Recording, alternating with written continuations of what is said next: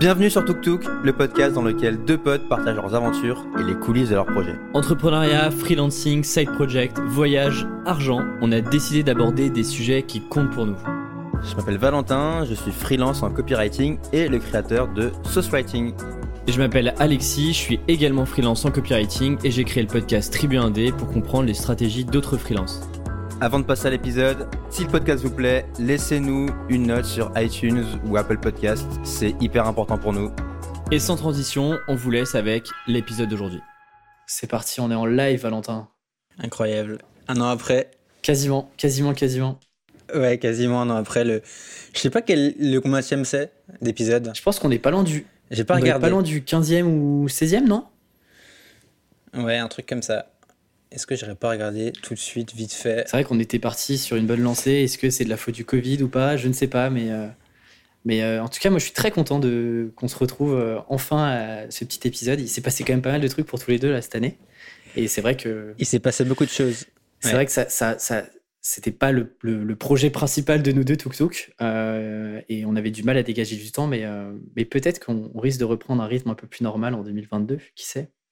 Ouais, donc j'ai regardé, c'est le 17e épisode. On a fait 16 jusqu'à présent, donc là c'est le 17e. Euh, et ouais, bah oui, le dernier qu'on a fait, on était à Lanzarote tous les deux en février 2021. Là, on enregistre le 20 décembre 2021.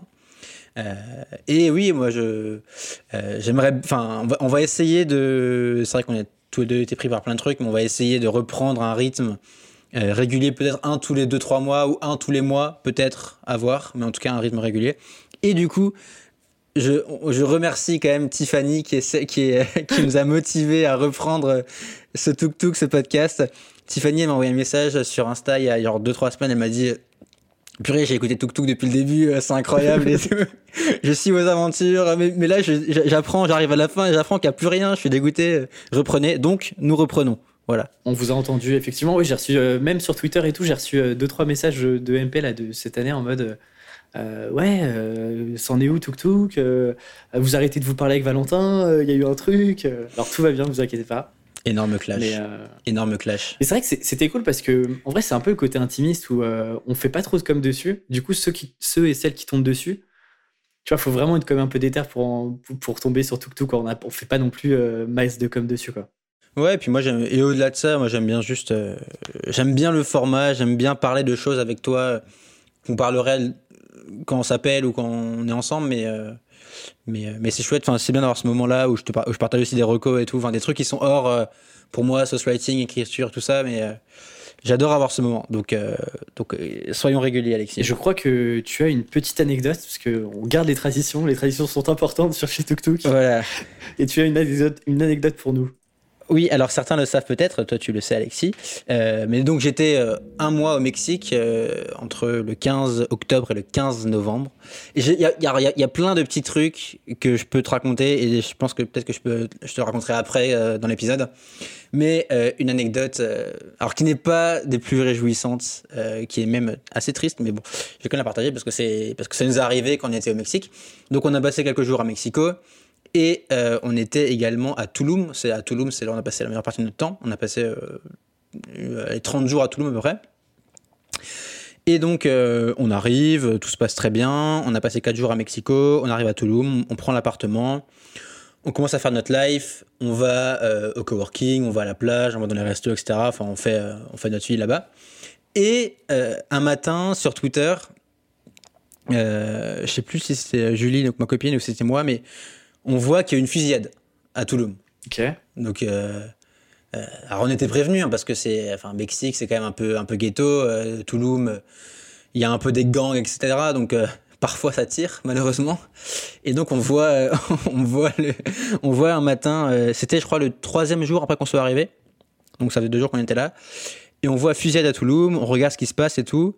Et on voit que c'est dans le centre-ville. Donc c'est euh, un resto euh, sur la, rue euh, la plus centrale. et il y a deux touristes qui sont morts. Ah ouais. Et, et, et, du coup, troisième jour, ça fout un peu un coup. On se dit putain, ouais, c'est chaud et tout. Et en fait, bah, du coup, c'est des mecs. Alors, il y a plusieurs versions. L'une des versions, en gros, c'est que tu as un gang qui pourchassait un mec Et en gros, ils sont arrivés dans le resto, ils, ils ont tout arrosé avec, euh, avec des flingues, des mitraillettes et tout, enfin, j'en sais rien. Euh, et donc, les deux, euh, les deux malheureuses filles touristes qui étaient devant, bah, en fait, elles sont mortes. Euh, et ce qui est ouf, c'est que c'était un resto qui était. un- C'est un resto dans lequel on aura pu aller, qui est en plein centre de Toulouse. Sur la- l'artère, c'est- je pense il n'y a pas plus central, il n'y a pas plus touristique, il n'y a pas plus euh, avec plus de monde possible. Ça s'est passé là. Euh, et euh, donc, tu vois, putain, tu dis, waouh, c'est Ouais, chaud et tout. pas serein là. hein. Et ouais, c'est un peu vénère. Et, euh, et, et donc ça se passe. Et puis, euh, et puis du coup, après, ben, il y, a- il y a eu euh, énormément, il y a eu l'armée qui est venue, il y a eu énormément de militaires qui ont été déployés à Toulouse. Donc dès qu'on prenait le scout, dès qu'on se déplaçait, il y avait des militaires qui passaient en caisse et tout. Avec des espèces de blindés, avec des grosses mitraillettes. Enfin, c'est assez ambiance particulière en mode de côté à 30 degrés, t'es en short et tout. Et, dès qu'on passait devant, en fait, du coup, le resto a été fermé. C'était une pizzeria, il a été fermé. Il y avait une espèce de, de bande jaune devant. Le resto était gardé par des militaires euh, 24 heures sur 24 euh, pendant tout le mois où on a été. Euh, à un moment, on est passé devant, genre trois semaines après. Il y a une espèce de criminel qui, qui est venu. Euh, et tu sais, il posait des, des numéros par terre en mode euh, euh, pièce à conviction numéro 1, numéro 2, etc. C'est comme dans les Mhm. films, quoi, comme dans Les Experts. Et je pense qu'il devait. euh, Et ce qui est ouf, c'est qu'il y, avait des- il y, avait- il y a eu des vidéos aussi de la fusillade. Alors, je les ai pas regardées, mais il y a des vidéos, je crois, où tu vois les mecs arriver et tout. Et, euh, et ouais, donc euh, assez ouf. Et je crois que après, il y a une banderole qui a été mise sur un bâtiment à Toulouse en disant euh, Euh, On est chez nous, euh, maintenant venez pas nous casser les couilles, euh, posée par, par le gang, tu sais, Ouais, qui, a, qui a fait ce truc-là, quoi. Donc, euh, bonne ambiance, mais. ça, ça te met dans une sacrée ambiance quand t'arrives à Toulouse, quoi. Tu te dis, t'es en train de manger ton petit avocado toast euh, et ça peut, ça peut Bah, se terminer, ouais. quoi. ça peut se terminer très très vite. Mais pendant 2-3 jours, du coup, on était un peu ok, ok, c'est pas cool. Mais après, bon, on a fait notre life, mais c'est un peu les, risques, les, les risques quoi. Mais, Est-ce que tu t'es senti, euh, enfin, vous êtes senti un peu en insécurité ou, ou en vrai, euh, pas tant que ça? Et bah, et bah, c'est ce qu'on s'est dit avec euh, Julie. à aucun moment on a été en insécurité quoi. Hmm. Il n'y a pas un seul moment où on s'est senti en danger. Après, on n'a pas zoné à 4h du matin tout seul dans, la, dans la nuit, tu vois, mais on n'a on a, on a pas du tout été en danger. Au contraire, c'est même très safe. Tu vois, c'est un peu comme. C'est un peu comme en Asie. À, aucun moment t'es embêté, il n'y a pas de mec qui traîne, il n'y a pas de mec louche.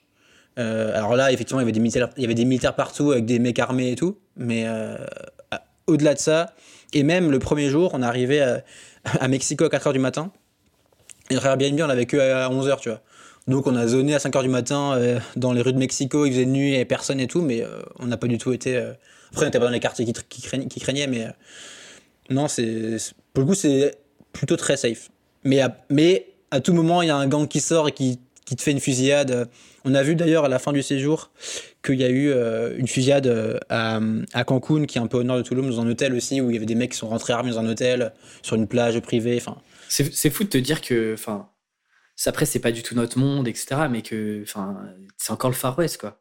Je regardais l'autre soir un, un reportage sur la Gomorra, Gomera, Gomera, euh, qui, qui est une sorte de, de mafia slash gang Mm. en, en Italie. Et, et, et, et du coup, il y avait des interviews de ces gens-là, tu vois. Et tu te dis, putain, mais le, enfin, c'est tellement pas le, le, le- si tu veux, c'est pas du tout la même conception de la vie, quoi. Enfin, effectivement. c'est c'est- c'est fou de se dire qu'il y a encore ça quoi aujourd'hui euh, même dans des villes où tu te dis bon après le Mexique c'est vrai que c'est pas réputé non plus c'est pas le pays le plus safe au monde mais c'est pas non plus euh, c'est pas non plus la, la guérilla urbaine tu vois et pourtant ouais à tout moment il peut se passer ce genre de truc quoi c'est fou quoi Ouais, c'est clair. Et d'ailleurs, cette euh, fusillade-là dont je parlais, il y a eu un reportage sur France 2 dessus. Il y a genre euh, quelques semaines. Ok. Le juriste qu'on connaît, euh, de, Guyot de l'école, euh, qui l'a vu et qui m'a dit, qui m'en a parlé. Et c'était exactement ce truc-là qu'on a vécu. Et des journalistes sur place et tout. bref. Voilà, voilà les réjouissances. on commence tuk tuk, c'est parti.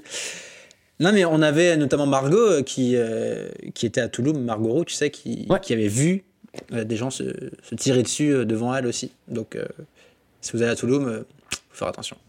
ouais c'est ouais c'est vrai que en plus on avait failli partir pour la petite histoire on avait failli partir ensemble euh, parce qu'on était on était parti à, Lanzarote ensemble en début d'année on, voulait repartir là ensemble mais ouais, c'est vrai que euh, moi pour d'autres raisons je, suis parti je suis parti à Tenerife à ce moment-là mais euh, enfin imagine on se serait retrouvé dans ce dans ce café quoi Ouais, alors c'était une pizzeria, mais oui, oui, mais c'est clair. Après, pour le coup, euh, à part ce point noir qui est quand même un point noir qui est assez important, c'était le reste était trop bien, sûr. mais mais bon. Et du coup, Alexis, transition toute trouvée. Je... Alors, cet épisode, avant de passer à la suite, on se fait un update mutuel et respectif de tout ce qui s'est passé depuis quelques mois. Euh, ce sera l'occasion de balayer plein de sujets, voyage, euh, euh, taf, etc. et à la fin, on finira par les recos comme d'habitude. Et du coup, j'enchaîne Alexis avec toi en te demandant comment était Tenerife, parce que du coup, tu es parti à Tenerife. Mm. Et par rapport à Lanzarote, on avait été, vu que c'est à côté. comment est-ce que c'est? Est-ce que c'est c'est pareil? Est-ce que c'est un peu différent? Comment tu as trouvé le truc? Ouais, du coup, pour celles et ceux qui savent pas, donc Tenerife et Lanzarote, ça fait partie des îles Canaries, qui sont euh, à la même, au même niveau que globalement le Sahara et qui appartiennent euh, du coup à l'Espagne. Euh, et l'avantage, c'est que, bah, tu vois, en termes de climat, par exemple, par rapport à Lanzarote, il fait le même temps, voire il faisait un peu plus chaud. Tu vois, là, il faisait entre 25 et 28 degrés globalement. et moi, en termes d'île, j'ai vraiment préféré Tenerife. Déjà parce que l'île est beaucoup plus grande. En gros, c'est la deuxième île la plus grande. et en fait, les climats, il y a genre 20 climats sur l'île. Et donc, tu peux vraiment changer de climat et du coup d'environnement sur l'île en faisant 20 euh, minutes de voiture. Et donc, globalement, tu vois, si je schématise, le nord, c'est très, euh, humide, donc euh, assez tropical, très vert, montagneux, etc. Et le sud, c'est plutôt désertique, un peu comme Lanzarote. Tu vois, le sud, c'est un peu Lanzarote. et donc, nous, on a commencé, on a fait 10 jours dans le nord. Donc là, on était dans les montagnes, à côté des petits villages un peu typiques, etc. et ensuite, on est parti dans le sud, là où c'est un peu plus balnéaire, là où il fait vraiment chaud tout le temps, où il pleut jamais. Genre, ils ont dans le sud, euh, parce que du coup, on avait euh, une copine qui avait de la famille euh, dans le sud, nous disait que ça faisait, je veux pas dire de bêtises, ça faisait sept ans qu'il n'avait pas plu dans le sud sur une, ville en particulier, où, parce que parfois il, peut, ne pas, enfin, il peut pleuvoir genre 10 km juste à côté, tu vois. Et ça faisait sept ans qu'il n'avait pas plu. Donc l'île vraiment très cool et très très diversifiée, je trouve tu vois, Lanzarote, on avait vite fait le tour. Euh, là où Tenerife, il y a vraiment plein de trucs. Nous, on adore les randos, donc on a fait plein de randos. Euh, t'as un, un, super volcan euh, sur l'île. Euh, mais c'est le même principe, tu vois. Il n'y a pas vraiment de plage. C'est plutôt des criques. mais, mais ouais, peut-être que. Enfin, je, me je me projetais plus sur Tenerife, tu vois, même à moyen terme, genre rester 3, 3 4, 5 mois. Plus que Lanzarote, où je trouvais ça un peu plus petit, ouais. Ouais, et en plus, Lanzarote, on était euh, en plein Covid, donc tout était fermé, euh, ce qui rajoute un côté.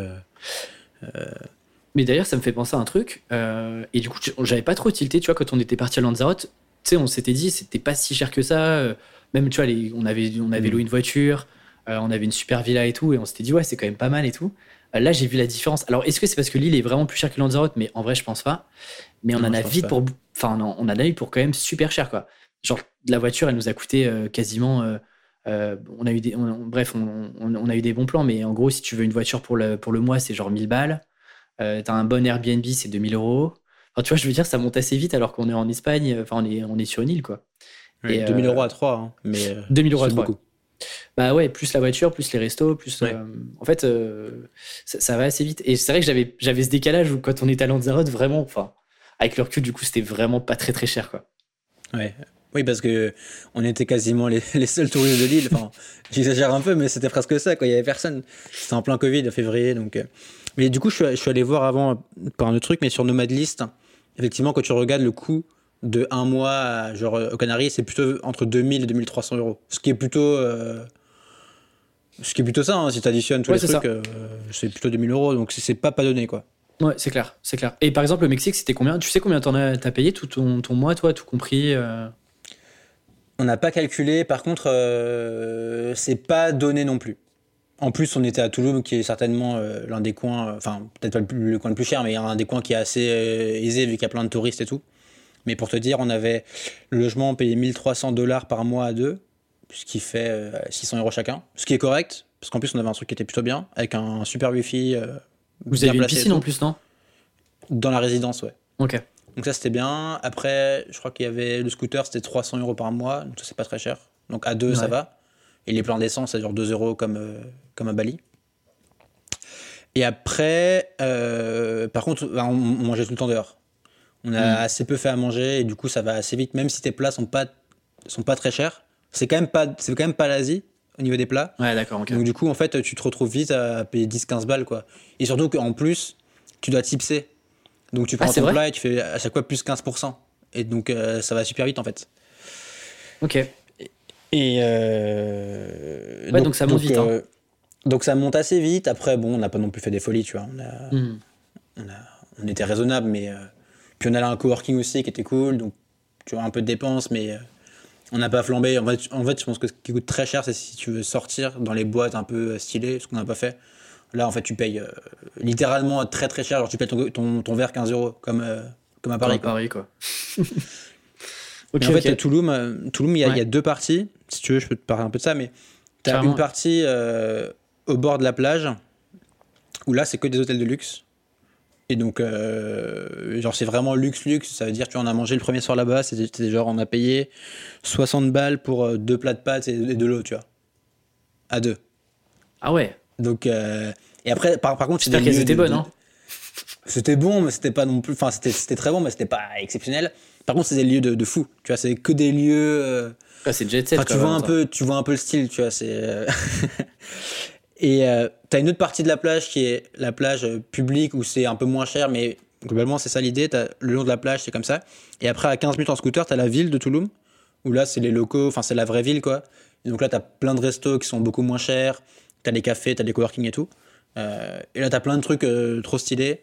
Euh, mais donc donc ouais non ça, peut coûter. super cher si tu veux sortir au, bord de, au bord de la plage, c'est- vite ultra cher quoi. Et donc en fait, c'est un peu comme, tu sais, quand on était parti à Canggu, du coup, le, toute la vie, elle se passe pas vraiment, vraiment au bord de l'eau, mais plutôt, du coup, un peu en arrière.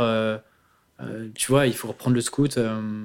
Ouais, ben moi je, je fais beaucoup de parallèles entre, entre Bali et Toulouse. En fait, c'est vraiment la, la même vibe, c'est un peu la même ambiance, euh, c'est plus ou moins les mêmes gens, hmm. à la seule différence que c'est américain. Et donc, euh, tu vois, en, en Asie, t'as pas beaucoup de voitures. À Bali, t'as pas de voiture. Là-bas, c'est tout le monde roule en SUV, en espèce de gros 4x4 en Hummer. Euh, les, les flics, ils ont des flingues euh, à la ceinture. Et du coup, les mecs, ils sont, ils sont, ils sont shootés au coca. Euh, ils, mangent comme des porcs. euh, ils, sont, ils sont tous obèses, un peu comme aux États-Unis. Euh, et, et ils, kiffent, ils kiffent le sport américain à fond, quoi. T'as as, de la NBA dans tous les sens, t'as du foot américain, ils regardent tout ça, quoi. Ils sont fans de ça, quoi. Et, et du coup, les, tous les touristes, c'est- des Américains. Tous les Américains, ils viennent là parce que c'est à côté de chez eux, c'est pas cher, c'est c'est plus ou moins accessible. Donc, donc, euh, donc ouais, il y, a- il y a ce mélange qui est assez marrant entre l'Asie, euh, sur tous les cafés sympas, tous les restos, même le style de vie. T'es en scooter, t'es es en short et tout, t'as la plage. La plage, par contre, la plage, la plage elle est incroyable. C'est quoi, c'est sable c'est- blanc euh, Ouais, je pense que c'est vraiment les meilleures plages que j'ai vues de ma vie, je pense. Hmm. À l'inverse de Bali où les plages sont pas ouf. Euh, par contre, t'as ce côté bah, très américain euh, où c'est très imprégné des États-Unis, quoi. Donc c'est c'est assez marrant comme comme euh, comme ambiance. Ok, non, mais intéressant, intéressant. Et du coup, toi, euh, si on revient un peu là sur l'année, euh, quand on s'est quand on s'est quitté là, à Lanzarote, donc là, on était en quoi, février, mars. Euh, Qu'est-ce qui s'est passé toi un peu là pour toi? C'était quoi le euh, rappelle-moi un peu, c'était quoi le, le- le gros projet ou ce que tu avais dans les cartons à ce moment-là? Il y a eu plusieurs trucs, mais je pense que l'élément principal et le, le projet principal que j'avais, c'était d'arrêter de faire du freelance pour faire que social writing. T'avais arrêté euh, complètement ou pas? Je me souviens plus. Bah, en février, je pense que je devais encore faire deux, trois petits trucs. Je faisais encore Ouais. des trucs en février. Mm. Euh, et j'avais pas encore trouvé vraiment le, le modèle que je voulais suivre avec Source Writing. Et donc, c'était, donc l'enjeu, c'était ça, c'était arrêter le freelance, faire que Source Writing et trouver comment est-ce que je peux euh, avoir une organisation qui soit... euh, qui, me, qui me convienne, qui trouver des programmes qui apportent de la valeur aux gens et, euh, et faire en sorte que en fait c'est marrant parce que je, suis en train de travailler sur mon bilan de l'année là et, et je me disais en fait j'avais un enjeu qui était euh, de trouver les programmes que je voulais vraiment faire dans le sens où je voulais des trucs qui soient euh, répétables un peu dans le temps je voulais des trucs qui me demandent pas d'être tout le temps en lancement marketing. Je voulais pas passer mon temps à vendre des trucs. C'est genre, c'est pas, c'est pas ouf comme, comme truc. Et c'est pas ce que je préfère. Euh, je voulais un truc bah, que les gens aiment, que les participants kiffent profondément suivre.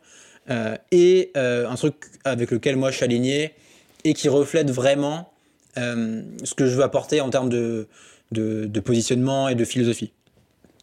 Et donc en fait, je, crois qu'à ce moment-là, je commençais à réfléchir au format bootcamp. Mais donc j'ai fait une première version du bootcamp, un format sur six semaines, qui a démarré le 10 mai, donc c'était 2-3 mois après. Euh, et là, et j'ai senti que c'était vraiment le truc qui me qui m'allait bien parce que ça, ça, ça cochait toutes les cases et parce que en fait, je peux être dans un truc où je fais un bootcamp par trimestre, ce qui fait que j'ai un temps de lancement par trimestre et, euh, et pas euh, tout le temps en fait. Ce qui est déjà pas mal. Hein. Et ce qui est pas mal déjà, mais en fait, euh, moins c'est compliqué. Enfin, tu vois. Par rapport si à tu la fais que ça. Ouais. Si tu fais que ça. Parce qu'en fait, alors tu peux faire moins, mais c'est-à-dire que euh, en un lancement, tu fais ton CA. euh, Déjà là, en un lancement, je dois faire mon CA pour le trimestre, globalement. Donc si tu fais moins, c'est-à-dire qu'en un, en un lancement, il faut que tu fasses ton CA pour le semestre. Donc c'est. Super chaud et t'as une grosse pression parce que si tu rates, euh, bah, t'es dans la merde. Donc, euh, donc j'ai fait un bootcamp, j'ai refait un bootcamp fin août, trop cool. Là, j'en, re- j'en redémarre un dans deux semaines. Donc j'ai ancré ce format euh, qui vraiment, je pense que va être la base de tout ce que je vais, enfin, tout ce que je vais faire. Donc là, je peux bien me projeter, me dire j'ai un bootcamp tous les trimestres, ça coche toutes mes cases. Euh, et ensuite, je me suis demandé qu'est-ce que je peux, comment est-ce que je peux compléter autour pour, euh, pour, pour être moins dépendant du bootcamp aussi. Et donc, euh, d'où le week-end d'écriture, qui est un bon complément, que j'ai fait aussi euh, fin mars. Ça, tu l'as fait quoi fin- Tu l'as fait, fin tu l'as fait une, seule- une seule fois, non? Pour l'instant, je l'ai fait qu'une seule fois. Euh, et là, pareil, mon plan pour 2022, c'est de faire un bootcamp tous les trimestres et de faire un week-end tous les trimestres. Ok. Et pas avec les mêmes euh, participants? Non, à chaque fois, c'est des participants différents. Donc j'ai un enjeu, effectivement, de, de faire du marketing pour, euh, pour me faire connaître et pour qu'il y ait des, de nouvelles personnes qui me, qui me connaissent. Mais donc, euh, si je termine juste sur mon enjeu 2021 depuis qu'on s'était fait tout tuk tuk à, à Lanzarote, c'était arrêter le freelance, là c'est bon, et trouver vraiment un espèce de modèle répétable qui coche toutes les cases que j'ai énoncées avant. Et donc là, j'ai le sentiment que c'est le cas. Donc, euh, tu vois, c'est marrant parce que ce matin, je disais, tu veux toujours être plus ambitieux, euh, réfléchir à plus de trucs, t'es pris dans tes pensées. Mais en fait, en relisant ce que je me suis mis l'année dernière, en fait, là, je coche les cases et j'ai réussi à faire ce que je voulais. Donc, euh, je, suis, très content, tu vois. Parce que ouais, là, du coup, tu as complètement arrêté la partie freelance. C'est quoi là, du coup, tes, sources de revenus sur, euh, on va dire, tu vois, sur l'année en dehors du freelance Du coup, tu as les bootcamps. Euh, Enfin, tu as eu les, les, du coup les trois sessions, enfin les deux sessions euh, plus la troisième qui, qui a été vendue, le Ouais. week-end d'écriture. Euh, Ouais. Et tu as, d'autres sources ou pas? J'ai fait un, un peu d'individuel, mais bon, c'est pas, c'est pas, c'est pas énorme, mais c'est euh, un, un petit peu en plus. Et là, j'ai fait aussi un accompagnement euh, personnalisé pour une boîte. Euh, en gros, je leur ai fait un mini bootcamp sur trois semaines. Euh, En mode intensif euh, tous les jours? Boîte. Non, en fait, c'était une session par semaine, sur trois semaines. Donc, il y a eu trois sessions d'une heure et demie. Il y avait eu sept salariés d'une boîte. Euh, et c'était c'était un, un mec qui voulait faire le qui s'était qui avait postulé pour le bootcamp numéro 2 qui l'avait pas fait finalement et qui m'a dit mais en fait euh, j'ai envie de former ma boîte donc euh, donc euh, il a mis 7 salariés donc j'ai fait un truc un peu custom pour eux et donc ça ça m'a aussi fait une, euh, une rentrée d'argent mais donc euh, mais globalement c'est ça quoi Et juste par curiosité, sans rentrer dans les détails et tout, mais euh, euh, genre là, là, tu leur vends quoi? Tu leur vends un package. euh, Du coup, ça sort du business model bootcamp ou tu vends au nombre de participants et t'adaptes juste le contenu? En gros, j'ai fait un truc en deux temps. D'ailleurs, dédicace à Nicolas qui, s'il écoute, il m'a aidé à faire ça. Mais en gros, j'ai fait un truc en deux temps où j'ai fait un, un pricing avec d'abord, construis le programme en fait de base. Ça, c'est indépendant du nombre de participants. Donc en gros, euh, ça coûte X. Et en plus, j'ai fait. euh, parce qu'en en gros, je relis chaque personne qui écrit un article. Parce que le but, c'est qu'ils produisent des choses. Donc je les relis. Et donc je suis là un peu en, en support en parallèle. Et donc là, il y avait un variable en fonction du nombre de participants, tu vois. D'accord. Ok. Ouais, donc ça peut Ce qui- être, ce qui- ça peut être Ce intéressant. qui quoi. justifie bien le prix, en fait. Et ce qui est plutôt intéressant. ouais. Hmm. Donc, euh, donc voilà, donc là sur 2022, j'espère. j'espère. ce que je disais, c'est que je veux pas avoir d'idées supplémentaires.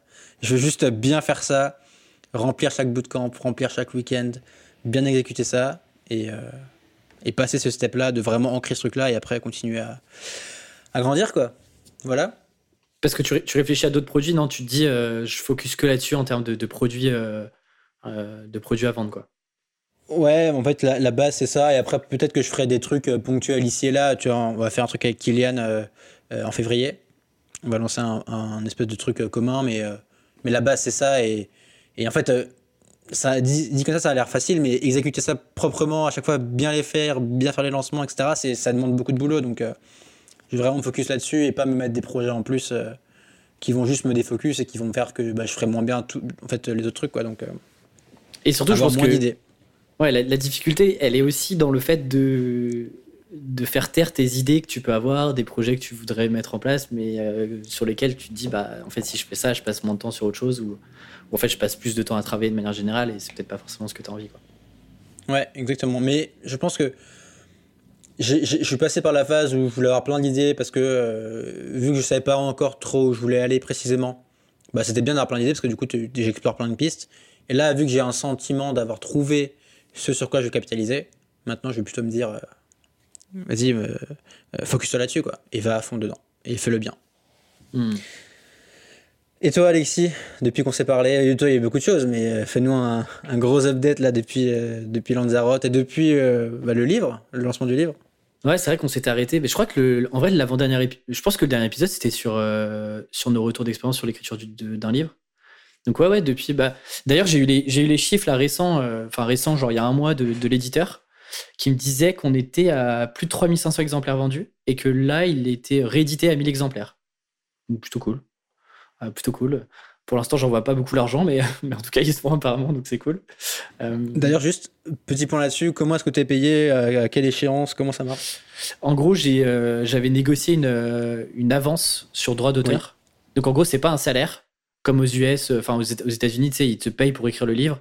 Là, en gros, ils te payent en avance sur les ventes que tu vas réaliser.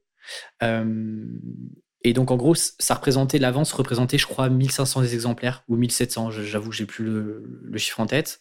Et après, tous les ans, euh, tu as une sorte de rétrocession où ils me font le bilan de. Euh, tu as vendu temps en, papier, temps en Kindle, parce que je touche un peu plus, je crois, sur les versions numériques. Et euh, bah, en gros, voilà ton chèque, quoi. Euh, donc, euh, donc voilà, pour l'instant, euh, bah, du coup, il faut que j'attende janvier pour voir combien je te dirais combien je, je touche en plus, si ça m'a rendu vraiment riche ou pas. Mais non, du coup, il y a eu ce livre qui, se, qui continue de se vendre, ce qui est, ce qui est d'ailleurs très cool, tu vois. il est vachement bien positionné maintenant. Enfin, vraiment, c'est très cool là-dessus. Donc, je fais pas tant de communication que ça euh, sur le livre. Mais ouais, du coup, comme toi, alors moi, je voulais pas arrêter le, freelance, mais, euh, mais euh, c'était l'année où je me disais, OK, il faut que je trouve un business model sur Tribu quoi. ça faisait deux ans que je faisais du contenu gratuit. bon, c'est cool, tu vois, mais mais il y a un moment aussi où il faut que je puisse m'y retrouver financièrement. Et, et, du coup, effectivement, à l'époque aussi, je crois que je parlais, je commençais déjà à parler un peu du bootcamp, d'avoir un format un peu un peu différent de, des programmes en ligne de formation. Euh, et donc, j'ai lancé, moi j'ai mis un peu plus de temps que toi, mais j'ai lancé du coup le bootcamp en version bêta euh, en mai, mai 2021. Euh, et donc, moi, c'est sur 12 semaines. C'est deux fois plus long, mais c'est d'autres sujets. et donc là, moi, il y avait 23 personnes qui ont rejoint du coup la version bêta, donc la, la première promo, et qui s'est finie du coup, tu vois, cet été courant août. Quoi. Euh, ça, ça a été le gros. Si tu veux, il y a eu trois moments. Tu as eu le livre, tu as eu, euh, as eu euh, le bootcamp, donc la première promo. On pourra peut-être parler de la deuxième tout à l'heure. Et il y a eu la série 1D qui est sortie sur YouTube, qui était un gros projet que j'ai fait avec Samuel Durand, que tu connais bien, et puis avec des partenaires, qui a été le troisième gros projet de l'année, quoi. Qui s'est terminé en fait il y a quelques semaines et qui est dispo, dispo sur, sur YouTube. Euh, voilà un peu ça, c'était vraiment les, les trois, trois gros piliers. En plus de ça, il y a eu quand même un truc qui est arrivé un peu entre temps euh, avec Aline, euh, sur lequel on a bossé sur un workshop, qui a eu un, pas mal d'impact, à la fois même en termes de visibilité, même en termes de, de, boulot, c'était quand même pas mal de, boulot. Et puis même en termes de CA, c'était aussi intéressant d'avoir ce petit projet en, fin d'année. Mais voilà, globalement, en fait, les, ce qui m'a vraiment occupé de mon temps, c'est ces trois gros projets. Quoi. Est-ce que tu peux, euh, par rapport à la série, est-ce que est-ce que tu as, été content de l'impact justement? Tu es content ah, de ce que vous avez fait? C'est une bonne question. Euh, j'ai envie de te faire une réponse en deux temps. Moi, je suis très très content du projet en tant que tel, c'est-à-dire le produit fini. Je trouve qu'il est cool. Euh, je trouve qu'il apporte quelque chose de, différent de ce qui existe. moi, j'ai adoré le faire avec Sam. Enfin, franchement, bah, tu le sais aussi bien que moi, mais quand tu bosses avec des potes, c'est, enfin, franchement, c'est, trop cool, quoi. Surtout quand tu bosses avec des potes qui sont aussi déter que toi, qui ont envie, qui ont, qui ont envie de faire des trucs, c'est cool. donc là-dessus, je suis hyper content. Les partenaires sont ultra refaits. ils nous ont demandé une saison 2, tu vois, alors que on n'avait même pas terminé la saison 1. Donc là-dessus, je suis très content. Euh, je suis très content des retours. Euh, après, pour être honnête, je pensais que ça allait avoir plus de visibilité. Euh, donc je, pense que après, ça en a eu, hein. ça, fait, ça fait plusieurs milliers de, vues, alors qu'il n'y avait rien sur YouTube côté Tribu 1D, mais je pense que je pense qu'on aurait pu aller chercher un peu plus loin. Et, et on a eu certains retours, mais que qui sont, qui sont minimes, mais que je prends quand même en compte parce que je les trouve intéressants, euh, où il y, avait, y avait quelques personnes qui euh, avaient du mal à voir comment ça s'insérait vraiment dans Tribu 1D, tu vois. Parce que c'est un contenu qui est très, très différent de ce que je fais. Tu vois, en gros, sur Tribu 1D, c'est des choses qui sont très euh, pratico-pratiques, dans l'action, méthodologique, là où en fait, bah là, c'est une série vraiment inspirationnelle, quoi. Enfin, tu ressors pas avec, et c'est pas la promesse, tu ressors pas avec une to-do list et un plan d'action.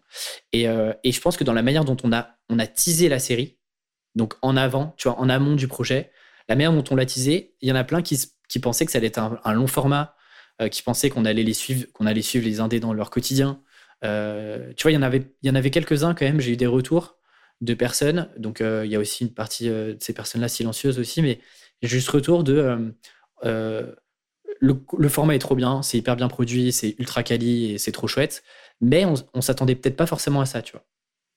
Euh, donc, euh, c'est un retour qui est ultra minime. Hein. Je te parle de euh, quelques dizaines de personnes sur la centaine de retours que, j'ai pu avoir en direct. Mais je trouve que c'est intéressant quand même à prendre en compte. Je trouve que ça donne un petit truc. après, moi, j'ai sous-estimé le temps que j'avais passé sur la série. Ça m'a pris vraiment énormément de temps. Euh, vraiment, enfin, euh, j'ai passé, euh, je crois que j'ai passé quasiment 60, 70 heures et j'ai pas compté encore les dernières semaines, tu vois. J'ai pas, pas regardé, mais enfin pour le pour le retour sur investissement financier, bon, j'y suis pas. Sur la visibilité, en vrai, c'est bien, mais tu vois, je mets, une note de 7 sur 10.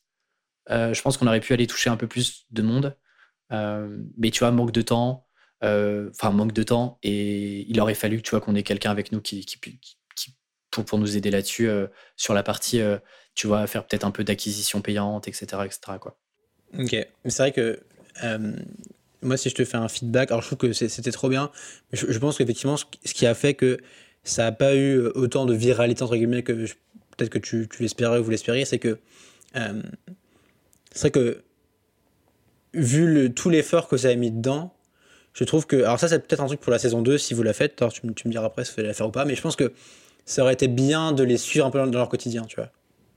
Et je trouve que le, format, juste, euh, il parle face à une caméra, même si c'est dynamique, même si c'est cuté et tout, ça fait que euh, c'est moins engageant et surtout c'est moins inspirationnel que en fait tu suis les mecs, que tu es chez eux, tu vois un peu comment ils sont, ils vont, ils vont au café, ils font des conneries, mais ça crée un petit truc un peu plus. Euh, un peu plus, ouais, un peu plus mainstream, qui peut un peu plus se diffuser. Tu vois, là, faut vraiment être un peu devant l'écran et pas trop bouger et vraiment écouter ce qu'il fait, tu vois. Je suis en vrai, je suis à 100% d'accord avec toi. Euh, vraiment, euh, ça demande plus de taf, plus de trucs, j'imagine. Ouais, en fait, euh, ouais, en fait, ça demande, tu vois, aller, aller chez les gens et tout. En fait, c'est un taf, c'est un taf de dingue. et je pense qu'il aurait pris encore plus de temps, mais je suis d'accord avec toi. Je pense qu'on aurait pu. de toute façon, tu peux toujours aller plus loin et, faire mieux et tout. on a quelques idées sur, sur, la prochaine saison.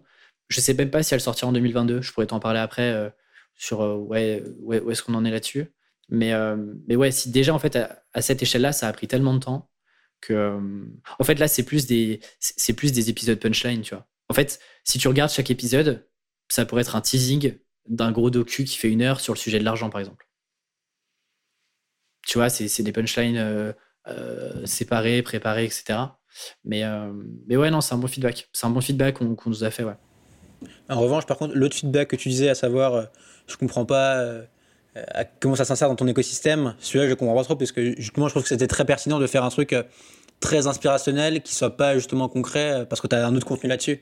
C'est un peu ton haut du funnel, et après, ah, tu veux des trucs plus concrets, bah, tu as le podcast, tu as la newsletter, etc. Ce, feedback, pour le coup, je le comprends pas trop. Mais, ouais, ouais. ouais, en fait, c'est plus peut-être dans l'exécution ou dans le, ouais, dans le contenu c'est vrai que je fais jamais de contenu inspi. Enfin, moi, je trouve ça cool aussi d'en faire de temps en temps, tu vois. Mais ouais, ouais. Mais j'ai eu deux trois, deux, trois. Tu vois, si tu regardes certains commentaires sur YouTube, c'est ah, c'est vachement différent de ce que tu fais. Euh. Je m'attendais à retrouver en fait les codes du podcast, par exemple. Tu vois, j'ai eu ça dans les commentaires YouTube. Euh, après, voilà, c'est on prend, on prend toujours. Euh, mais c'est marrant de voir que c'est toujours les mêmes sujets qui parlent, quoi. La liberté, l'argent. L'argent a fait beaucoup parler. Euh, tout ce qui est peur, euh, stress. Mais d'ailleurs, dans l'argent, c'est dommage qu'ils ne donnent pas leurs chiffres. Alors, en vrai, ils, sont, euh, ils étaient trois sur les six à donner les chiffres. et en, fait, on a beaucoup hésité avec Sam.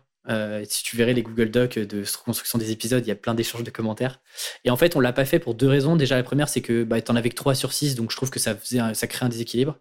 Et la réalité, c'est que les personnes qui nous ont donné leurs chiffres sont les personnes qui gagnaient moins sur les 6. Et donc, je trouve que ça crée du coup une mauvaise image aussi qu'on allait potentiellement renvoyer. On aurait eu des gens qui auraient dit, ah, en fait, vous montrez que euh, euh, des gens euh, qui sont au démarrage ou qui gagnent pas beaucoup leur vie, alors qu'en fait, il y en a plein qui gagnent très bien. Dans tous les cas, je pense qu'on aurait eu des retours. Mais ouais, on a, fait le choix de ne pas en donner. je sais si sais pas si les choses auraient été différentes, si on, avait eu, aurait eu moins de débats entre guillemets, si on avait mis plus de, plus de chiffres. Tu aurais peut-être eu plus de viralité aussi sur l'épisode en disant euh, Ah, il révèle, euh, ses freelances révèlent combien ils gagnent par mois. mais ouais, non, mais je comprends, je comprends ton point de vue. C'est clair que, c'est une question qui est, qui est, délicate et, en France, nous avons un problème avec l'argent. et oui, Valentin, il y a un problème avec l'argent en France. Voilà. très bien, très bien. Et, du coup, euh, alors attends, et du coup, juste encore des questions pour toi, c'est où tu veux qu'on enchaîne? Non, non, vas-y. On peut, moi j'ai le temps. Et du coup, et du coup, euh, c'est quoi tes plans pour, euh, pour l'année qui vient? Et tu toujours pas pour, euh, pour ambition d'être full-time sur Tribune Day Tu veux continuer à garder des missions en freelance? En vrai, là, je vais quasiment être full-time en 2022. je continuerai, ah. je pense, de prendre une mission au moins par trimestre.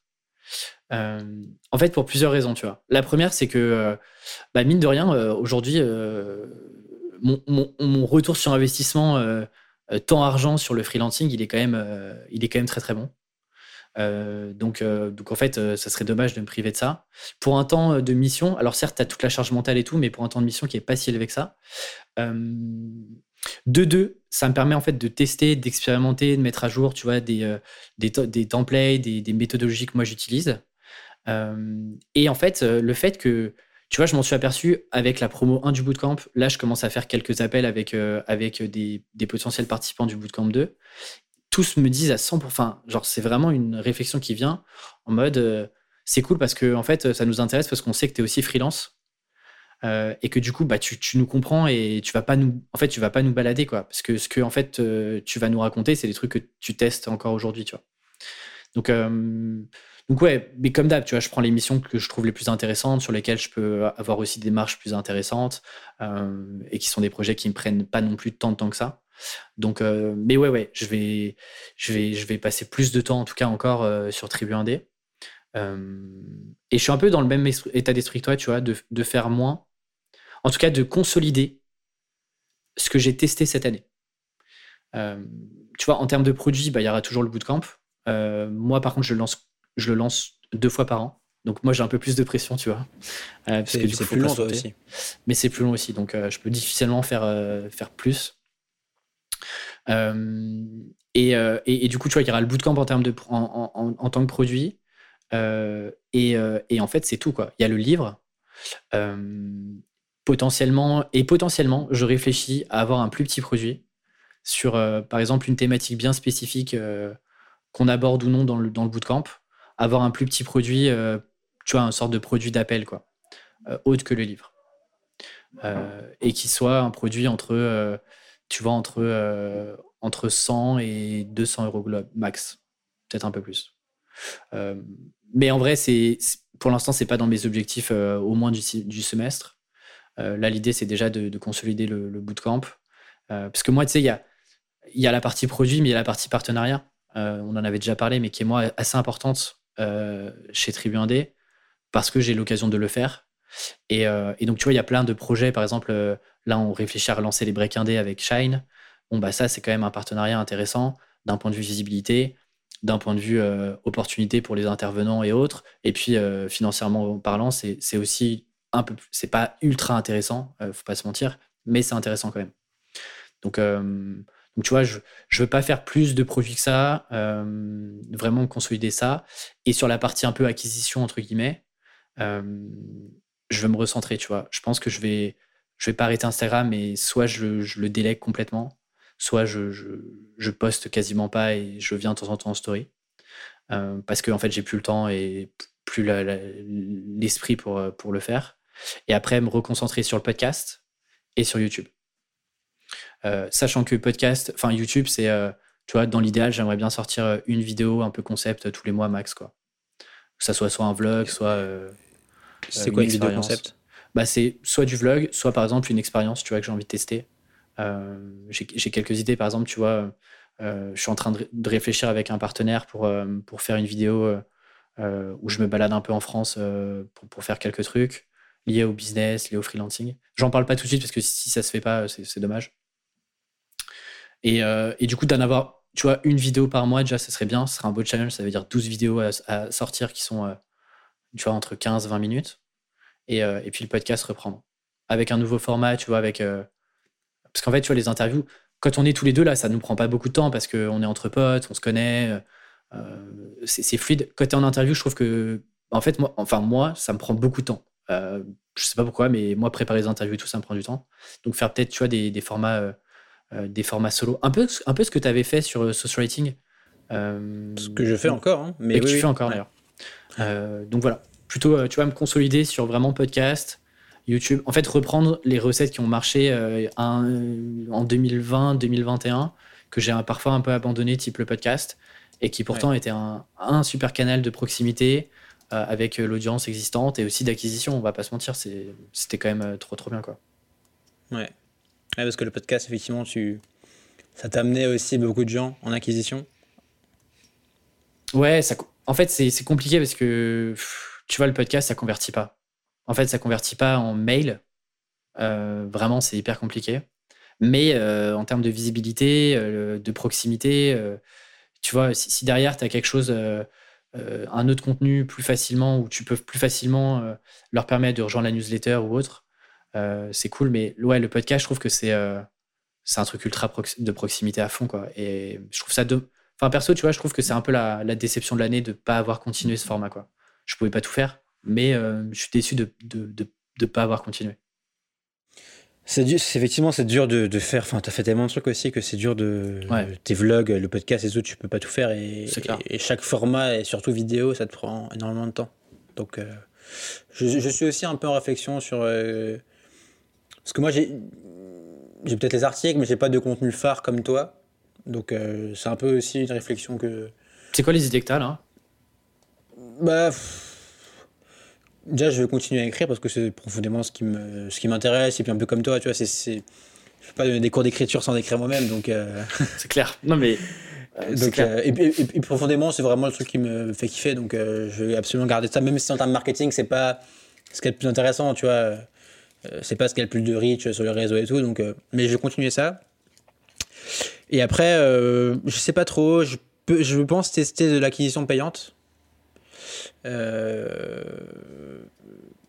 parce que tu vois, pour le coup, moi j'ai créé un petit produit d'appel qui est un, atelier d'une heure et demie enregistré. Et j'aimerais bien essayer de voir ce que ça fait si je fais de l'acquisition dessus. Pour voir si ça pourrait rentabiliser mes coûts d'acquisition. Parce que là, j'ai clairement un enjeu, moi je t'en ai parlé, mais de d'accélérer un peu la croissance de, ma liste email qui, qui grandit mais qui grandit euh, pas assez vite. Donc euh, c'est un peu l'un de mes enjeux. Et après je suis encore en réflexion. Je, je pense que je vais creuser ce truc des tu sais, des, des interviews zoom que j'ai commencé à faire là avec euh, Samuel Caroline et tout qui est plutôt cool qui me rapporte des inscrits même si c'est pas incroyable mais ça me rapporte des gens. Ça te rapporte combien en moyenne d'ailleurs un format comme ça? Bah, sur les deux il y a à peu près 50 inscrits donc, ouais, donc c'est euh, pas mal quand même. Hein. Pas... Après, il y a des gens qui me connaissent déjà, mais c'est pas mal. Ça me fait un contenu que je peux mettre sur ma chaîne YouTube, que je peux réutiliser. Euh... Enfin, tu vois, c'est plutôt intéressant. Puis, en plus, c'est c'est des interviews qui sont cool, que j'aime bien faire. Donc, euh... donc j'aimerais bien continuer là-dessus et essayer d'aller chercher d'autres audiences. Tu vois, Samuel, globalement, on se connaît. Caroline, bon, je la connaissais pas trop avant, mais ça reste un peu le même écosystème. Et là, j'essaie d'essayer de toucher des, des consultants ou des mecs un peu plus, euh, pour le coup, euh, que je connais pas du tout, qui me connaissent pas du tout, tu vois, aller voir euh, d'autres audiences et pour le coup, des, suivis par des gens que je veux accompagner, donc des consultants, des mecs un petit peu plus Mhm. seniors par rapport à moi.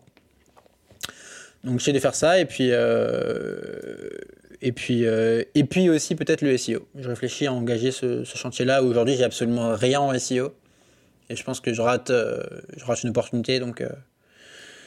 Ouais parce que je sais plus, je voyais euh, dans, le même jour sur Twitter, je voyais euh, Rodolphe Dutel qu'on qu connaît tous les deux avec Remotive et euh, est-ce que c'est Nathalie Hasson qui en a reparlé? Je sais plus, mais qui parlaient tous les deux de l'impact du SEO que le SEO a eu là récemment pour eux. Et, euh, c'est vrai que vu que toi c'est sur l'écriture, en vrai ça ferait sens à fond quoi de de te focus là-dessus. Alors est-ce qu'il y a un potentiel En fait, la question c'est est-ce qu'il y a un potentiel marché de, intéressant en termes de requêtes et tout sur euh, le large écosystème de l'écriture en, en, en, général, mais euh, en vrai je pense en que ça fait sens. Hein.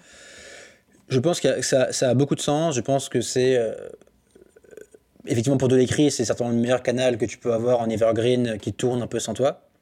Euh, et c'est le meilleur investissement long terme. Moi, je vois sur mon site valentindeca.com. Euh, je sais pas, j'ai 100 visiteurs par jour et c'est que des mecs qui me trouvent via le SEO que j'ai rien écrit depuis euh, un an et demi. C'est fou. Mm. C'est fou. Euh, mais en fait, j'ai toujours eu des questions. Euh, déjà, ça me fait chier d'écrire des articles pensés pour le SEO. Genre ça, ça, ça m'emmerde profondément.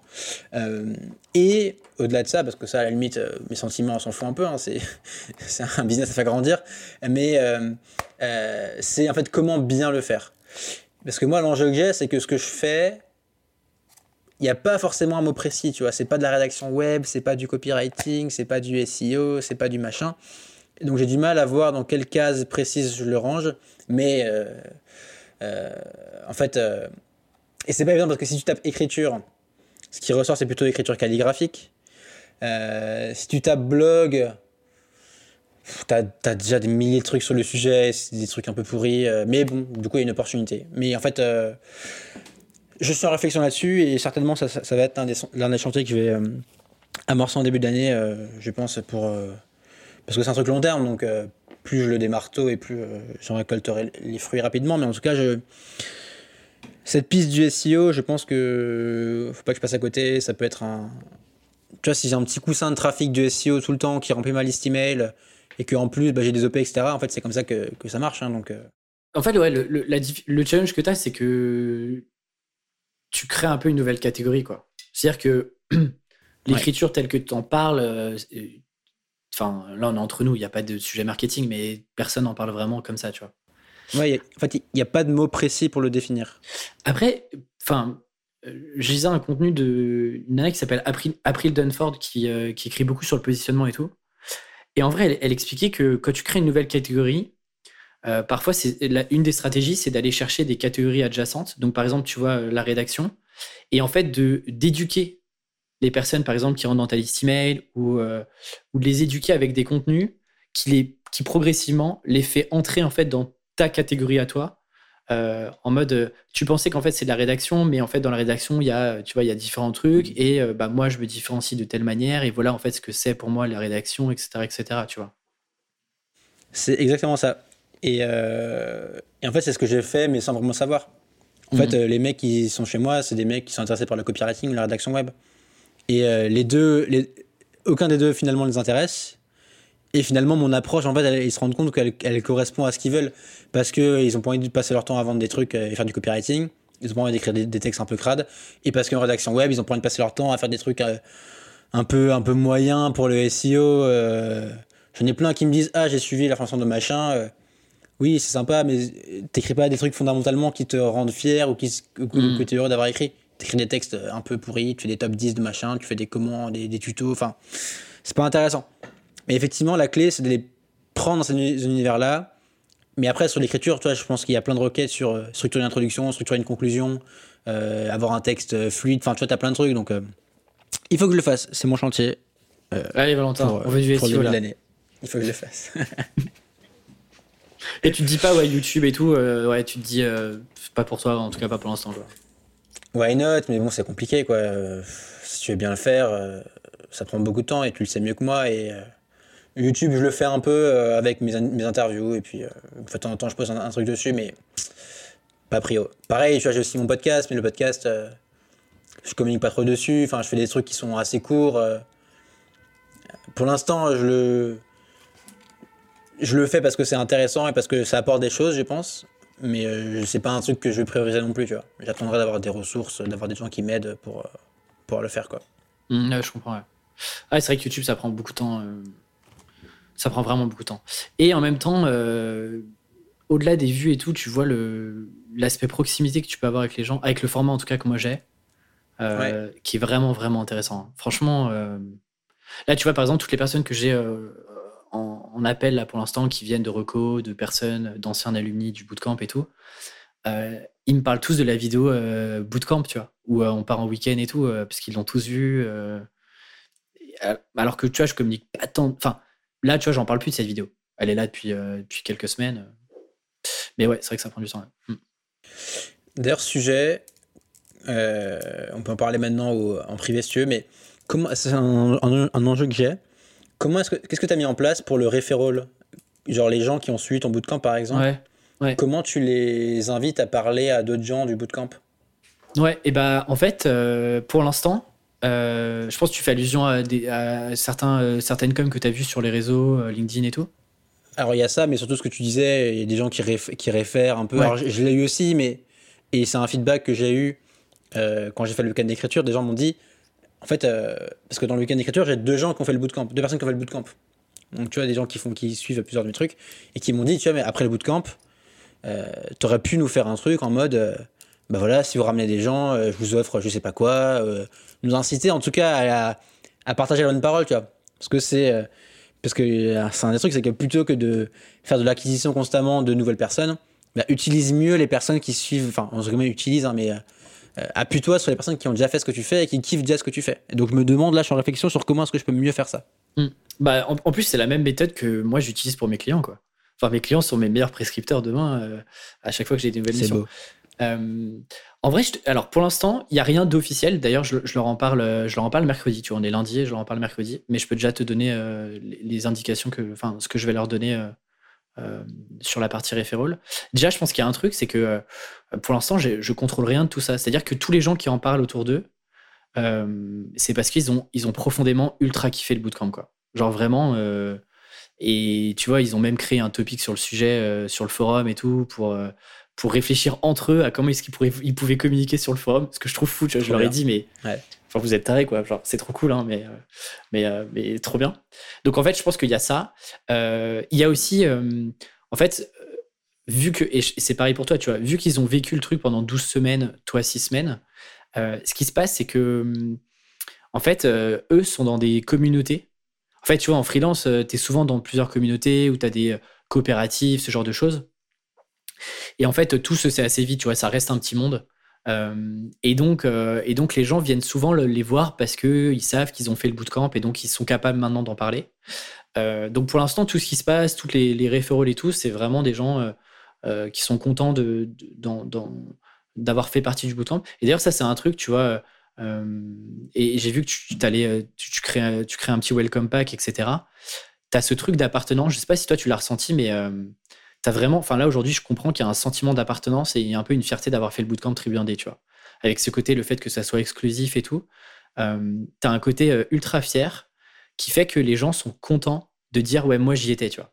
Genre moi je l'ai fait, euh, moi en plus j'étais dans la première promo, moi j'étais dans la deuxième promo et tout. Je sens que ça, tu vois, si si tu as ce système d'intégration, si avec ton welcome pack, si à la fin du bootcamp, tu as une sorte de célébration et tout, je pense que déjà, ça, naturellement, les gens seront contents d'en parler.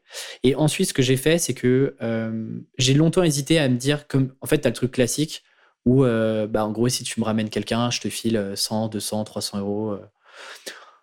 Je trouvais ça bien, mais en vrai, c'est pas trop moi dans l'ADN du bootcamp, tu vois. Et, et quand j'ai sondé un peu les gens du bootcamp, ils m'ont tous dit, enfin, ouais, on n'est pas à 200 balles près. Enfin, tu vois, c'est pas, ça va pas nous motiver plus que ça à euh, partager le, le, bootcamp. Du coup, j'en ai sondé quelques-uns et euh, ce que je vais faire, c'est que, c'est moi, j'ai continué un peu avec certains de l'accompagnement individuel. et je faisais les suivis collectifs chaque semaine où je répondais à leurs questions. Et donc, ce que je vais faire, c'est que pour chaque personne, si par exemple une personne s'inscrit au bootcamp après avoir longuement échangé avec, avec un ancien, je vais leur proposer de, de, prendre. Ils ont une heure et demie de consultation avec moi, qui peuvent prendre quand ils veulent, soit en une fois, soit en deux fois, sur les six premiers mois de l'année. Donc en fait, en valeur monétaire, bah, c'est quasiment euh, c'est 250-300 euros. Donc en fait, euh, là-dessus. Et moi, je m'y retrouve plus parce que euh, certes, je passe du temps dessus, mais en vrai, ça me permet quand même de continuer de suivre la promo, les anciennes promos. Donc ça me permet de garder un, garder un contact. Et en fait, ça les aide plus que littéralement, ça va plus les aider que de leur filer 200 euros, tu vois. Donc moi, moi, je vais mettre ça en place. Et et il n'y a pas de code et tout. C'est-à-dire que tu vois, je, je, compte sur la, confiance. Euh, c'est-à-dire, euh, si tu as juste dit, bah ouais, en fait, euh, j'ai fait ce bootcamp, contacte Alexis et rejoins la liste d'attente, je considère pas ça comme un vrai referral, tu vois. En revanche, si tu as passé un quart d'heure, 20 minutes, une demi-heure à discuter, à lui montrer un peu le bootcamp, à lui faire des intros, ce genre de choses, là, tu vois, je considère que c'est OK. Donc, donc voilà un peu les règles du jeu que moi, je vais leur donner. Et ce que je ferai, en fait, et comment je le, matérialise, une fois que j'aurai la liste des participants du bootcamp 2 validée, euh, je leur partagerai la liste aux alumni et je leur dirai bah, est-ce que dans ces personnes-là, il y a des, enfin, dans cette liste-là, il y a des personnes que vous avez, euh, avec qui vous avez passé quand même plus de temps, c'est-à-dire euh, au moins un quart d'heure, une demi-heure avec, avec certains. Et si oui, bah, du coup, moi, je, vous file, je vous file une heure et demie par personne. Quoi. Ok. Non, mais un peu comme toi, je, au week-end, ils m'ont dit euh, bah, donne de l'argent, mais bon, c'est pas un truc. Euh, je trouve ça pas, pas terrible. Et... Mais effectivement, la consultation, c'est une idée. Moi, en tout cas, ils étaient, enfin, ils étaient vraiment tous contents. Euh, j'ai commencé à sonder, tu vois, sur notre groupe WhatsApp en mode je pense à ça, qu'est-ce que vous en pensez et tout. Et c'est là en mode ouais, c'est une bonne idée. Parce qu'en fait, ouais, en fait, déjà, 90% des, des, gens du bootcamp ont remboursé largement, plus que largement, leur, leur investissement du bootcamp. Donc en fait, tu vois, je leur donne 200 euros, ok. Tu vois, c'est galère. Enfin, en plus, même d'un point de vue admin, en vrai, c'est galère. Faut faire des factures. Enfin, c'est trop chiant, tu vois. Genre, enfin, tu le sais mieux que moi, c'est chiant. Euh, ce truc de. En fait, ça te permet, tu vois, mine de rien, d'un point de vue créateur, ça te permet de garder un contact avec euh, des personnes que tu as peut-être eu sur le premier mm. bootcamp il y a un an, tu vois. Enfin, quasiment un an. Pas un an, mais euh, six mois, quoi. Ouais. À tester, ouais. Je vais donner des, des NFT. Je vais faire des NFT que je vais donner aux gens. tu pourrais faire ça. Ou alors, tu pourrais, ouais, tu pourrais faire ça. Ou alors, non, sinon, tu pourrais leur faire. Euh, euh, alors, j'avais une autre idée. J'avais une autre idée. S'ils entendent le podcast, euh, ils vont, tu vois qu'ils vont m'en parler. Mais sinon, j'avais une idée de leur offrir un bon resto ensemble, tu vois. Donc, en fait, tu vis un peu une expérience. bon, J'ai mis ça de côté parce que d'un point de vue orga, ça me semble un peu plus galère que de, que, que de faire une consultation. Mais tu vois, ça peut être une idée, genre tu leur, tu leur promets, tu leur vends une expérience, quoi genre en mode un bon resto, euh, tu vois, tu, tu, leur, tu leur fais un gastro euh, à Paris ou autre. Euh. En fait, c'est un peu l'équivalent. Tu vois, moi, le, le bootcamp, il vaut 1800 euros. je pense que je leur ai au moins redonné 200 ou 300 euros par referral. Donc, en fait, tu vois, j'essaie de me dire, OK, tu vois, ça me paraît pas déconnant. resto, ça peut être une idée. Ou, tu vois, genre autre chose, hein, mais tu leur vends, ou tu leur vends un accès à. Tu tu leur vends un accès à, à un autre produit. Euh, tu pourrais faire ça, ouais. Ouais. Ou un, un event, euh, je fais un week-end bonus euh, uniquement pour ceux qui référolent des gens, par exemple. Enfin bref, à réfléchir. Ne passons pas trop de temps là-dessus. On pourrait faire un épisode dessus, hein, sur toutes les techniques et tout. J'avais regardé un peu. on pourrait faire un truc dessus. Vas-y, bah, ça peut être intéressant. On est dit à une heure, Alexis. Est-ce qu'on ferait pas les recos pour pas partir sur deux heures Allez, très bien, très bien. Quel est ta reco? Euh, alors, euh, en ce moment, je lis pas mal de trucs et en même temps, je lis, euh, j'allais dire, je lis plein de trucs et pas beaucoup. Mais en fait, je lis plein de trucs, mais pas trop de, livres type roman, business et autres. Je lis pas mal de. Je rattrape tout mon retard sur toutes les BD, les romans graphiques, les mangas que j'avais j'avais acheté cette année. Donc, j'ai plein plein de séries que j'ai terminées. là récemment, je crois que je t'en avais parlé. J'avais acheté une BD sur Jules Verne. Ah non, ça me, ça me dit rien. C'est en fait, c'est une, je crois que c'est une collection qui s'appelle BD Docu. Euh, enfin, très bien choisi comme nom de collection. en fait, c'est que des biographies euh, ou hmm. des histoires de, de d'artistes ou bah, des, artistes, explorateurs. Jules Verne est plutôt, plutôt essayiste, écrivain, etc. J'adore ça. Et c'est très très cool. C'est très très cool parce que du coup je connaissais pas trop Jules Verne. c'était marrant de, de voir. En plus, il était, c'était presque un voisin parce qu'il était nantais. mais c'était très chouette. Super intéressant de voir, pareil, le, comment il a galéré et tout pour, euh, euh, et, le taf qu'il a, enfin le, travail que ça lui a pris de, commencer à écrire ses premières nouvelles et tout. Et euh, BD qui se lit super facilement. à la fin, en plus, tu des nouvelles de Jules Verne qui sont adaptées en, en dessin. Donc, ouais, la petite reco, c'est petite BD de Jules Verne, très très bien. Et côté SF, j'ai lu un truc qui s'appelle. En vrai, ça pourrait te plaire. Euh, même si je sais que tu lis pas, quoi que si tu lis un peu de SF maintenant, mais. Si, un petit peu, si, si. C'est une grosse BD qui s'appelle Négaliode. Euh, c'est très très bien. Et en gros, c'est sur le système. En gros, c'est le réseau contrôle l'eau. Et du coup, le réseau contrôle les humains. Et, euh, donc, c'est tout sur un système de régulation où tu as différentes villes. tout est extrêmement contrôlé, etc. Ça fait un peu un Matrix, un Matrix version, version BD qui est assez cool. Euh, voilà, il y, a un nouveau tome qui est sorti, mais euh, je te conseille. c'est Comment ça s'écrit? Nega Lyod.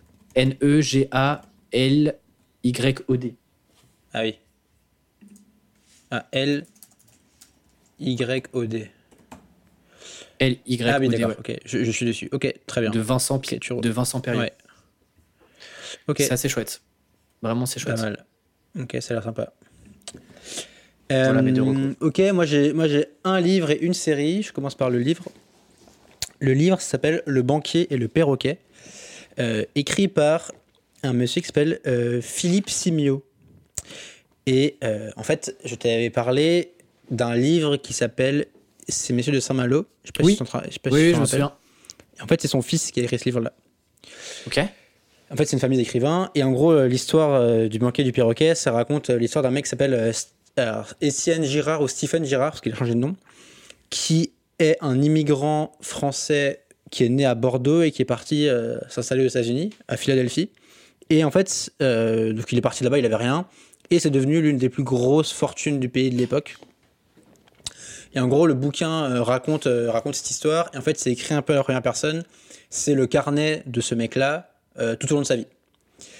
Et donc, ce qui est ouf, euh, au-delà de l'histoire un peu de success story euh, qu'on aime bien, c'est euh, c'est le côté historique du roman. Donc, c'est une espèce de biographie sur un fond historique. le mec a vraiment existé, c'est sa vraie histoire. Par contre, tous les, les, événements sont romancés. Et en fait, ce qui est ouf, c'est que à mesure que lui vieillit et donc qu'il avance dans la vie, bah, en fait, le monde change. Et tu vois à quel point tous les événements du monde impactent son business et sa vie.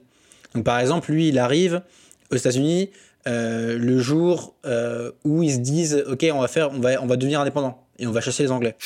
Et donc, en fait, euh, donc c'est en, 1780, un truc comme ça, et donc, ou 70. Et donc, tu vois la déclaration d'indépendance, tu vois les débats qu'il y a à l'époque sur comment ils vont fédérer les États, tu vois la guerre contre les Anglais, tu vois en parallèle la Révolution française et comment ça impacte son business, tu vois Napoléon et comment ça impacte le business américain, et tu vois les relations entre les Anglais, les Américains et les Français, tu vois à la fin que, et ça c'est marrant, et du coup je suis allé voir, et, tout est vrai, c'est qu'il y a plein de généraux de Napoléon qui se sont exilés aux États-Unis et qui ont fondé des villes aux États-Unis. Par exemple, dans la Louisiane, près de, de la Nouvelle-Orléans, tu as plein de petites villes qui ont été créées par des anciens généraux de Napoléon.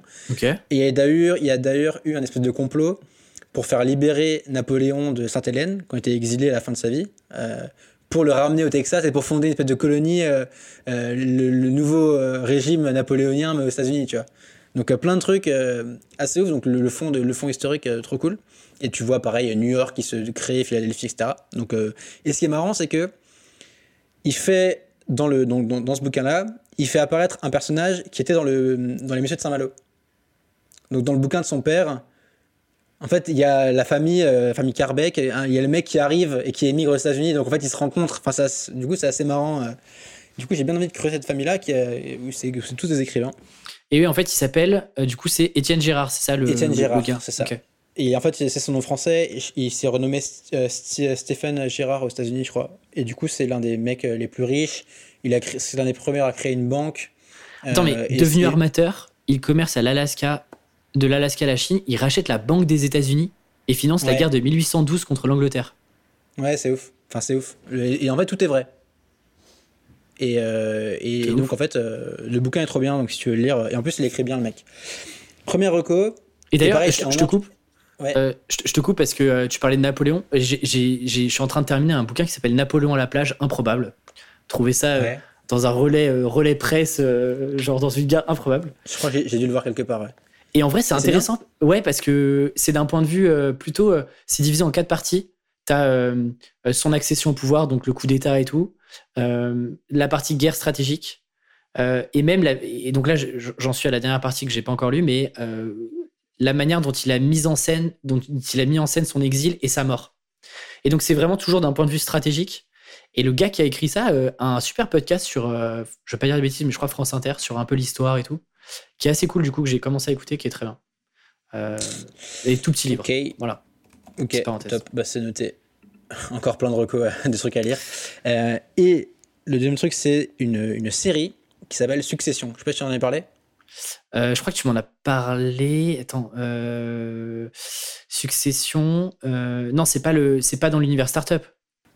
Euh, non, pas trop. En fait. C'est euh, pas un banquier moi- qui euh, se tire euh, un fonds d'un un VC. Non, pas du tout. Non, en fait, alors, pour moi, je pense que c'est l'une des meilleures séries que j'ai vues récemment. Oh là. Et quand je dis récemment, c'est vraiment euh, 2, 3, 4 ans.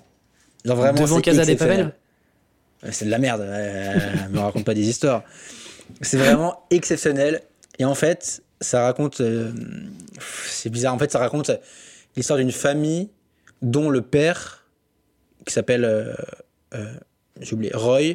Logan. euh, Logan Roy. Log- Log- Logan Roy, en fait, c'est un mania de, des médias américains. Donc, c'est un milliardaire qui est à la tête d'un conglomérat de médias. Espèce, en fait, c'est en fait, c'est le, c'est un peu comme Rupert Murdoch. Je sais pas si c'est Ouais, Murdoch. ouais. C'est un média anglais, pareil, un mania anglais des médias.